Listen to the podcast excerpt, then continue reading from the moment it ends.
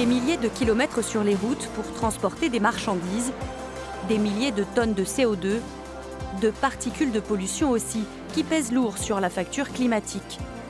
Alors comment l'alléger? L'industrie du poids lourd n'a plus le choix.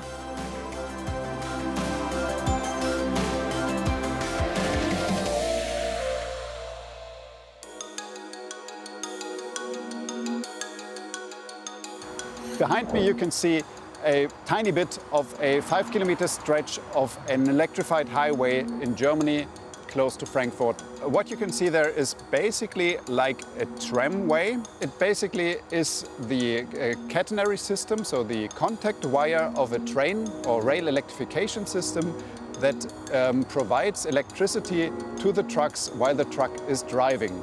These trucks have a hybrid engine. As soon as it is under the contact wire, the vehicle can raise the pantograph and connect to the catenary wire and then switch off the engine and continue its journey electrically and at the same time charge the battery. The vehicles can connect and disconnect to the contact wire um, at highway speeds at any time. The system combines the efficiency of railway with the flexibility of trucks. With only um, one third of the German highway being electrified, you can already save approximately 10 million tons of CO2 emissions per year. If we look at the kilometer cost like we have behind me here, then we are talking about 2 to 2.5 million euros per kilometer. In order to achieve the CO2 targets in Germany, we need to achieve approximately 4,000 kilometers of electrified highways by 2030. We are talking about an investment of approximately 10 billion euros. Ces autoroutes électriques sont peut-être l'avenir dans la course vers le zéro émission du transport routier. Mais pour l'instant, le débat tourne surtout autour de deux options, les batteries ou les piles à hydrogène pour verdir cette industrie. Quoi qu'il en soit, pour tenir leurs engagements en matière de réduction des émissions de gaz à effet de serre, les gouvernements doivent s'attaquer très vite au secteur des camions. 22% des émissions liées au trafic routier dans l'Union européenne proviennent des poids lourds, alors qu'ils ne représentent que 2 petits pourcents des véhicules sur la route. Les constructeurs, eux, ont déjà pris des engagements. Les nouveaux camions sur les routes devront émettre 15% de moins d'ici 2025, un tiers d'ici 2030. La destination est claire, la route pour y arriver un peu moins.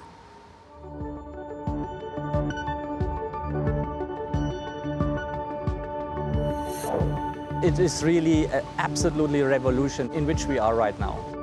Five years ago, we realized that batteries could also be an option for trucks.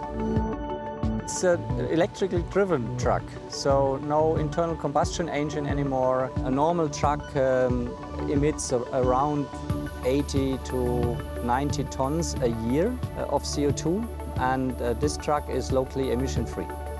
It has the same connector and you put it to the charging station like a traditional uh, first passenger car.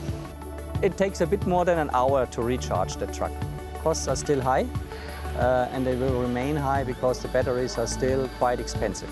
Most of the manufacturers are looking into two different uh, options. So the one is the battery-driven truck and the other one is the hydrogen-driven truck. Our customers have requirements traveling from Warsaw down to Madrid and that really requires a very long range and for that hydrogen we believe is the better option. For those customers who have lower requirements on the range, so for example 400, 500 kilometers a day, for those maybe battery type driven uh, trucks the better option. In order to really comply with the CO2 reduction targets uh, by our society, we will have to build thousands of those trucks. It's not only that we have to do it, we have to do it in a very, very short time. Le transport de fret ferroviaire a longtemps été euh, mis de côté et non priorisé. Vous êtes sur le premier terminal au monde euh, entièrement automatisé avec la technologie Cargo Beamer. Le chauffeur routier arrive avec sa semi-remorque sur le terminal, il dépose uniquement sur une place de parking sur le terminal sa semi-remorque et il repart aussitôt faire autre chose à la guise de son employeur. Une fois donc, que le train arrive, Nous utilisons la technologie Cargo Beamer, les machines que vous avez devant vous. Donc tout ça se met en mouvement, c'est très rapide. Nous pouvons décharger et recharger un train complet en une vingtaine de minutes. Tout est électrique et absolument sans bruit et sans émission de CO2. Du ferroutage classique, effectivement, c'est plus long puisqu'il faut mettre en place euh, forcément les machines. C'est plus bruyant, c'est plus polluant et ça demande beaucoup plus de place. Dans chacun de nos trains, nous pouvons euh, mettre 36 semi-remorques par trajet. Donc nous retirons à chaque fois 36 semi-remorques des routes. Nous circulons pour le trajet Perpignan-Calais sur le réseau ferré national en France. Nous voulons multiplier euh, les connexions dans l'Europe, à travers tous les pays. Cette solution, effectivement, est amenée à monter en puissance pour délester les, transporteurs en termes de personnel et, de, rapidité et d'efficacité, effectivement. Et on doit remplir les trains de, de toutes catégories confondues.